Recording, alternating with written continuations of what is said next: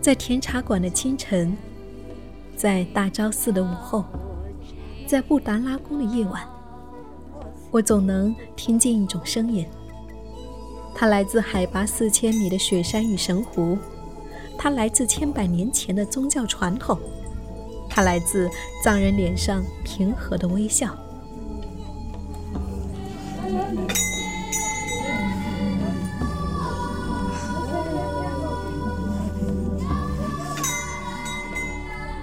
我是夏意，和我一起去远方，去见诗与美好，去见诗与美好。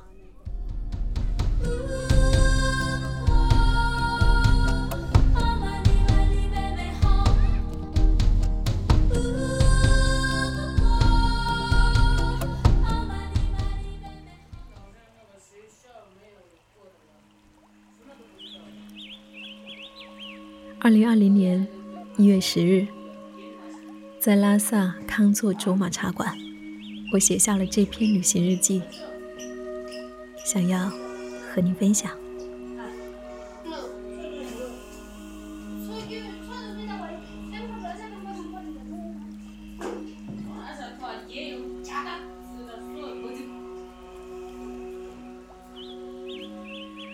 在西藏，每日清晨和藏民一起喝茶。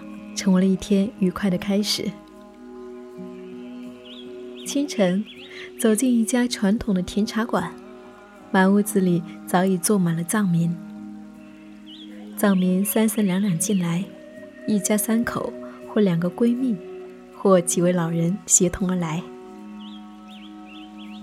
甜茶馆内装饰富有藏族气息，前台的壁橱上供奉着不同的喇嘛相片。壁龛里金身佛像慈眉善目，藏式桌椅相对而放，仰头屋顶上还刻着佛教吉祥图案的壁画。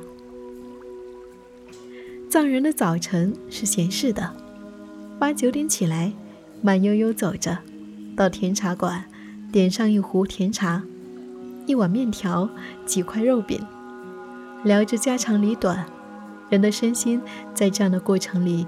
慢慢的苏醒过来。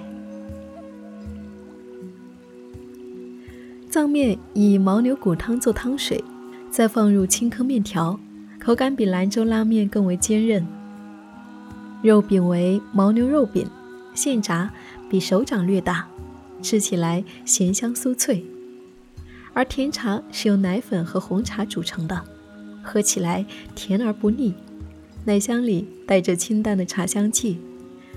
就着这几样简单的食物，人们可以在这里消磨一个上午，而整个过程也是随性的。一起来喝茶的人，你可以随时离开，同时也不断有熟人加入，每个人都有自己的节奏。在甜茶馆里，你总能瞥见藏人日常的一面：男人抽着烟，女人织着毛线，老人手里捻着念珠。不时地念起经文，孩子们顶着红扑扑的小脸蛋跑来跑去。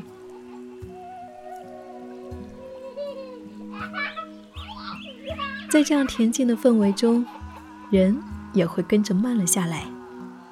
我慢慢地喝着甜茶，翻阅随身携带的书本，或者观看来往的藏人，用相机记录下他们的样子。茶越喝越少，见我杯子里的甜茶快到杯底的时候，对面坐着的藏族阿嬷端起了自己的甜茶壶，往我的杯子里面添了又添。我们相视而笑。阳光从木窗口照了进来，斜斜的照在我的身上，暖烘烘的，让人不禁眯起了双眼，像猫咪一样舒服。甜茶馆里的珍妮姑娘，头发高高扎起，有着腼腆的笑容。正值高三暑假，她帮妈妈干各种杂活，招呼客人，炸肉饼，添柴火，进进出出，有的时候也会小声地唱起歌来，歌声轻柔，像空气一样萦绕在整个屋子里。客人们似乎也不为所动，继续喝着手中的那一杯茶。见我穿着打扮不同，便好奇地跟我聊起天来。姐姐，你是哪里人？广东啊。我也去过那里，我刚刚从你们那里打工回来呢。那个大专吗？那你喜欢哪里呢？高中啊。是广东还是你的家乡呢？西藏。你喜欢你的家乡吗？喜欢呀。你最喜欢哪里？嗯，你喜欢它什么地方？就喜欢它蓝天白云，太阳一照就暖烘烘的，挺喜欢的。嗯，蓝天白云，还有太阳光。说完，他咯咯的笑了起来，又露出那腼腆的笑容，青涩的脸庞上带着一点高原红，煞是好看。懂我简单的答案呐，在一个藏族姑娘的心里，仅仅是这一些，就足以让人心安。此刻，广播里面放着喇嘛的诵经声，空气中满是甜茶的香气，还有火炉上铁炉子里冒着鼓鼓的热气，在阳光里幻变着不同的图案，一派平静祥和。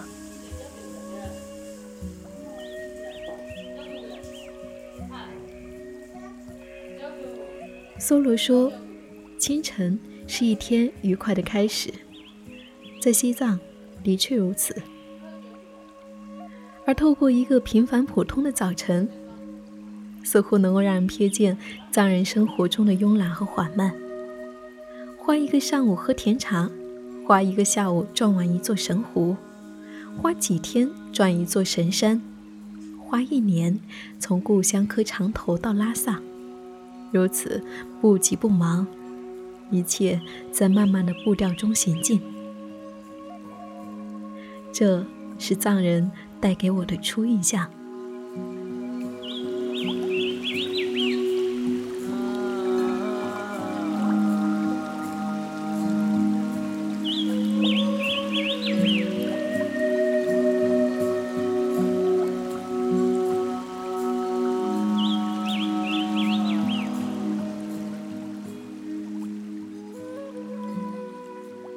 生命如此美丽，我愿一直在路上。我是夏意，夏天的夏，回的意。感谢我的旅行日记，有你相伴。如果你想要找到我，看到我在西藏拍下的那些旅行照片，欢迎你在公众号搜索 “nj 夏意”。大写的 NJ，夏天的夏，回的意，找到我。下一期我们再见。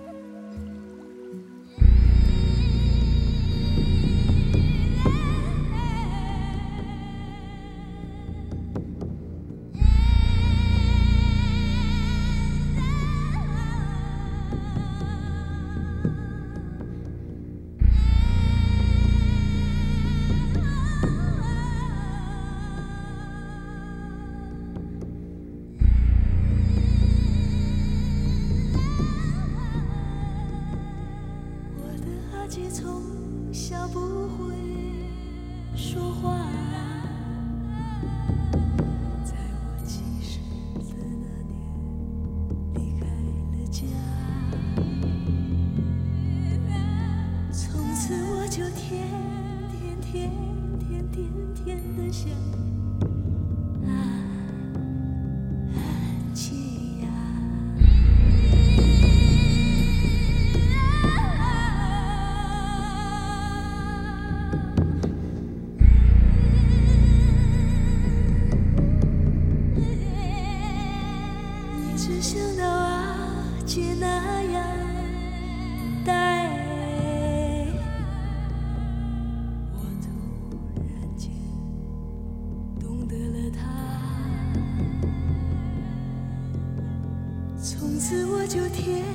天天天天天。